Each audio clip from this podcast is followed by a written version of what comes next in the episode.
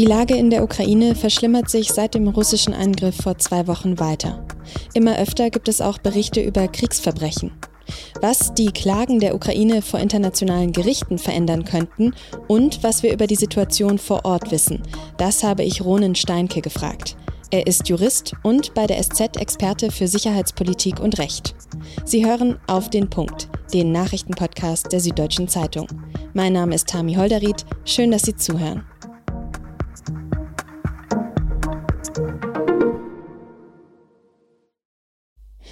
Die Berichte, die uns aus der Ukraine erreichen, werden immer dramatischer. Auch in der Nacht auf Mittwoch haben russische Truppen mehrere Städte bombardiert und dabei auch zivile Ziele, also zum Beispiel Wohnhäuser und Kliniken, getroffen. Die UN gibt an, dass schon mehr als 400 Zivilistinnen und Zivilisten getötet worden sind, wobei sie selbst sagt, dass die Zahl wahrscheinlich viel höher ist. Einige ukrainische Städte sind mittlerweile von der Versorgung abgeschnitten.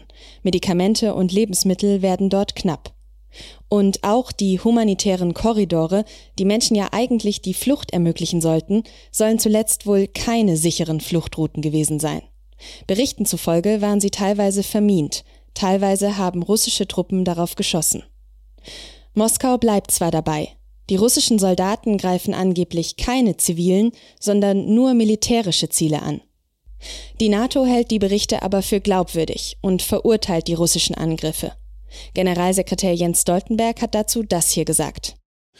Targeting civilians is a war crime and it's totally unacceptable.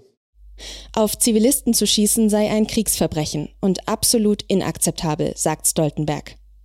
Die Ukraine wehrt sich inzwischen auch vor internationalen Gerichten gegen die russischen Angriffe. Zum Beispiel am Europäischen Gerichtshof für Menschenrechte und am Internationalen Gerichtshof in Den Haag. Und letzte Woche hat dann auch der Internationale Strafgerichtshof Ermittlungen wegen möglicher russischer Kriegsverbrechen aufgenommen. Was all diese Ermittlungen und Verfahren tatsächlich bewirken könnten und was wir über Kriegsverbrechen und ihre Ahndung wissen, Darüber habe ich mit meinem Kollegen Ronen Steinke gesprochen. Ronen, Krieg ist ja doch irgendwie immer ein Verbrechen, aber was genau zählt denn als Kriegsverbrechen? Grunde gesagt Gewalt gegen Zivilistinnen und Zivilisten. Also im Krieg ist vieles erlaubt. Gewalt, das ist ja das, worum es geht im Krieg. Gewalt gegen Soldaten, gegen Kombattanten, wie es dann in der rechtlichen Sprache heißt, gegen militärische Ziele. Aber die rote Linie ist alles, was Zivilpersonen betrifft. Das umfasst auch Krankenhäuser, auch Schulen äh, und vor allem zivile Wohngebiete. Ein Schuss auf ein Wohnhaus ist immer ein Kriegsverbrechen. Und was beobachtest du in der Hinsicht jetzt in der Ukraine gerade? Was passiert da? In der Ukraine hat von Beginn an Attacken auf zivile ähm, Gebiete gegeben. Schon in der, schon am 25. Februar, also praktisch am zweiten Tag des Krieges, hat Amnesty Attacken auf Wohngebiete in Städten wie Wuledar, Kharkiv oder Uman äh, dokumentiert. Da ist mit Artillerie, also mit äh, Sprengsätzen, die aus großer Entfernung geschleudert werden, auf Wohngebiete geschossen worden, wo man nicht mal behaupten kann, das sei irgendwie zielgerichtet oder auf militärische Ziele ähm, ausgerichtet gewesen. Und solche Fälle sind in der Zeit seitdem vielfach dokumentiert worden, wo ähm, zivile Opfer, ja, wenn nicht eingepreist, so wahrscheinlich sogar beabsichtigt sind.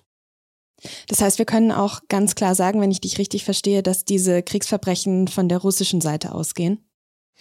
Davon kann man ausgehen. Das ist ja äh, so, dass die, das militärische Gerät, was da verwendet wird, ja nicht unsichtbar ist. Das kann man auf ähm, Satellitenaufnahmen sehen. Teilweise kann man es auch mit dem bloßen Auge sehen, wird es irgendwie mit den Handys äh, gefilmt und im Internet geteilt. Die schwierigere Frage, die aber für Juristen dann interessant wird, ist, welche Personen bedienen diese Waffen? Ja, wer sitzt in dem Kampfjet drinnen? Das, äh, da Namen rauszubekommen, das ist die andere Frage. Jetzt hast du es gerade schon kurz angesprochen, aber wie können wir das denn aktuell alles verifizieren? Jetzt sind ja fast alle Journalisten und Journalistinnen schon aus der Ukraine weg. Die OSZE, die Organisation für Sicherheit und Zusammenarbeit in Europa, die hat auch alle Mitarbeiter abgezogen.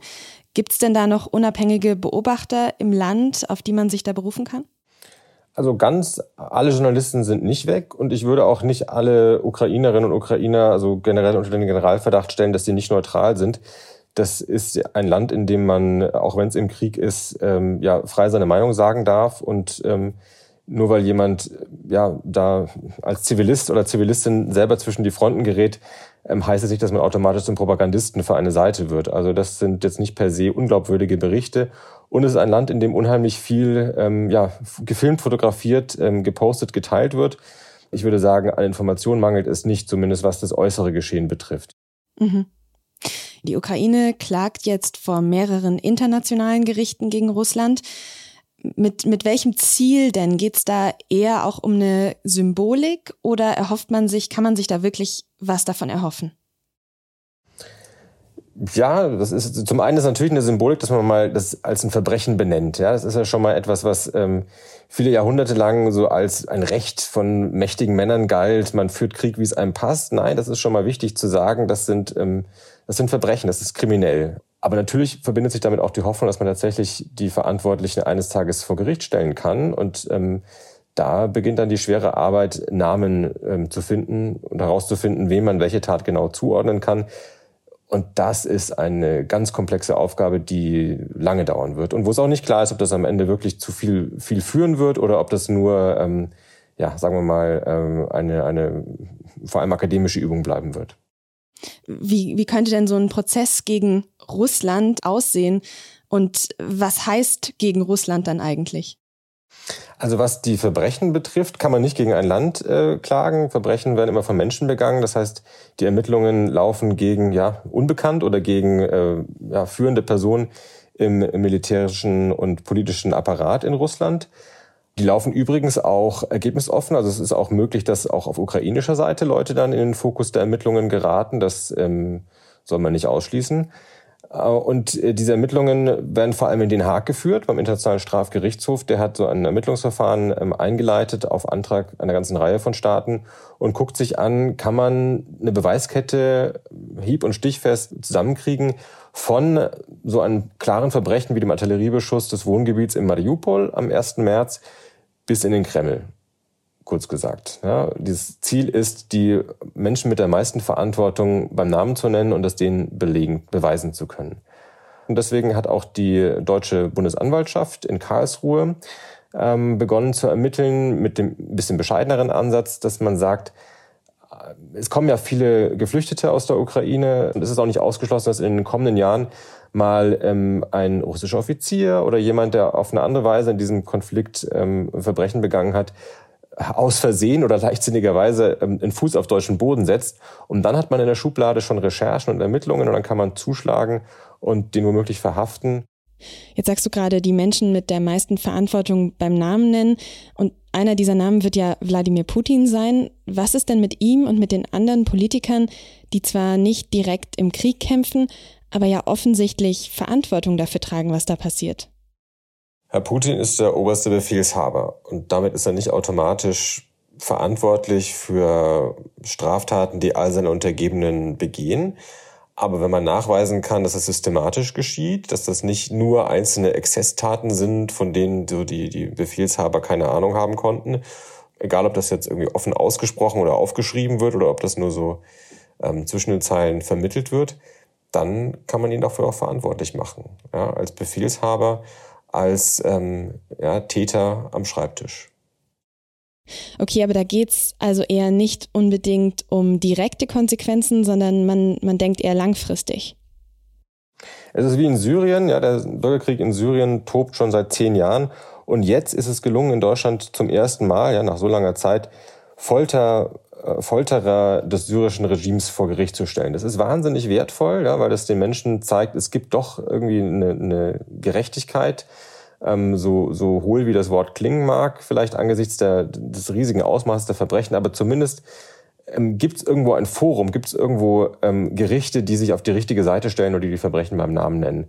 Und ich denke, so ähnlich kann man sich das auch in der Situation mit der Ukraine vorstellen. Das kann sein, dass wir da nicht in den nächsten ein, zwei, drei Jahren etwas sehen werden, aber auch wenn es in fünf Jahren ist, ja, das hat einen großen Wert. Mhm. Kannst du noch mal sagen, wie sind denn generell die Erfolgsaussichten solcher Ermittlungen und eben dann auch äh, potenzieller Klagen? Ja, man braucht da Insiderwissen aus dem militärischen Apparat letztlich, um an die Namen von Kampfjetpiloten zu kommen, ja, oder an die Menschen, die die Artillerie bedient haben. Da braucht man Informationen aus äh, ja, nachrichtendienstlichen Quellen, vielleicht äh, Whistleblower aus dem Apparat. Man soll es nicht ausschließen, dass es sowas mal geben wird, die einem Informationen geben. Und ähm, so muss man so puzzlestückhaft da sich jahrelang vorarbeiten. Bei der Bundesanwaltschaft in Karlsruhe haben die dafür das Wort Strukturermittlungsverfahren. Das bedeutet, man recherchiert erstmal in alle Richtungen, man konzentriert sich noch nicht auf einen Hauptverdächtigen, sondern man sammelt erstmal. Und wenn man da mal Glück hat und man Namen benennen kann, dann kann man die irgendwie einfügen in so, so ein Organigramm. Und ähm, ja, vielleicht, vielleicht führt das mal zu was. Ich habe es eingangs ja schon gesagt, äh, Krieg zu beginnen, ist das nicht eigentlich sowieso das, das größte Verbrechen von allen? Wie könnte das denn geahndet werden? Also ein Angriffskrieg auf ein anderes Land zu verüben, das ist im Nürnberger Militärtribunal nach der NS-Zeit mal als the crime of crimes bezeichnet worden. Ja, das größte aller Verbrechen. Das ist ein Verbrechen, was alle weiteren Verbrechen sozusagen gebiert. Ja, das ist auch beim Internationalen Strafgerichtshof in Den Haag eigentlich der größte Tatbestand. Nur da sind leider die juristischen Hürden so hoch geschraubt, dass ähm, Russland, dass er das ähm, Statut des äh, Internationalen Strafgerichtshofs nicht unterzeichnet hat, sich davon freimachen kann und letztlich da nicht belangt werden kann. Das ist tragisch, das ist auch auf eine gewisse Weise ein bisschen grotesk.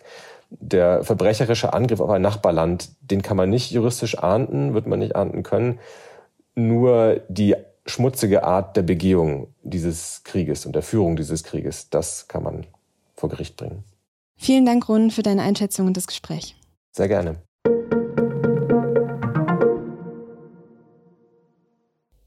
In der Ukraine gibt es weiterhin neue Versuche, Zivilisten aus den umkämpften Städten herauszubringen. Die russische Regierung hatte Feuerpausen in bestimmten Regionen in Aussicht gestellt, um solche Evakuierungen möglich zu machen. Währenddessen zeigt sich die Ukraine offen für einen neutralen Status des Landes. Das hat ein außenpolitischer Berater von Präsident Zelensky in den ARD-Tagesthemen gesagt. Verhandlungen und eine mögliche Einigung seien aber erst möglich, wenn die Kriegshandlungen aufhören und es einen Waffenstillstand gebe.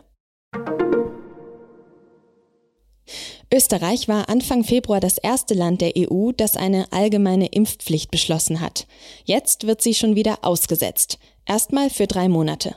Das hatte auch eine Expertenkommission empfohlen. Grundsätzlich halten die Experten die Impfpflicht zwar für ein sinnvolles Instrument, um eine Überlastung des Gesundheitssystems zu vermeiden. Doch da bei Omikron die Krankheitsverläufe meist milder seien, sei die Impfpflicht aktuell nicht angemessen.